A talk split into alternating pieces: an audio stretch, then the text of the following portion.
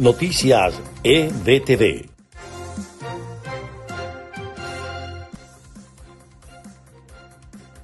Este es el resumen de Noticias EBTV en podcast. A continuación, las informaciones del día martes 2 de marzo. Les estaremos acompañando Freddy Machado y Susana Pérez. Comenzamos.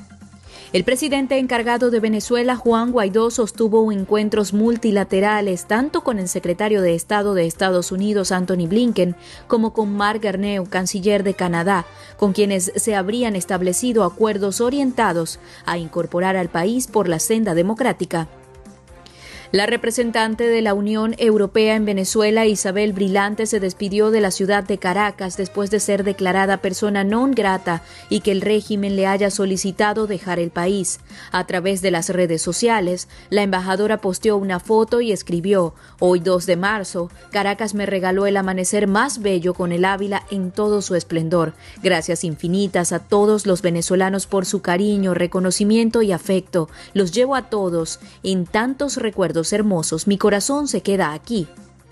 La Agencia de Naciones Unidas para los Refugiados, ACNUR, estableció que al menos 500 migrantes venezolanos caminan diariamente por las carreteras cercanas a la frontera entre Colombia y Ecuador. El gobierno de Colombia iniciará en mayo la primera etapa de registro e identificación para el Estatuto de Protección Temporal para los Migrantes Venezolanos.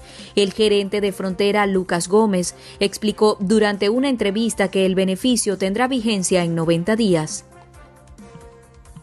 Y en notas de Estados Unidos, la administración Biden anunció el martes la imposición de sanciones contra siete altos funcionarios rusos en respuesta al envenenamiento del encarcelado disidente Alexei Navalny, por el que los servicios de inteligencia en Washington responsabilizan a Moscú. Los presidentes de México y Estados Unidos evaluarán la posibilidad de otorgar visas para que ciudadanos mexicanos puedan trabajar legalmente en el país vecino, informó el martes el mandatario Andrés Manuel López Obrador. El presidente de Estados Unidos, Joe Biden, anunció que la farmacéutica Merck producirá la vacuna contra el COVID-19 de Johnson Johnson, con lo que esperan vacunar a todos los adultos del país a partir del mes de mayo. El sistema de salud Jackson anunció la ampliación de su criterio de vacunación pública con nuevas categorías a partir de los 50 años, aunque todavía no se abre a la población en general.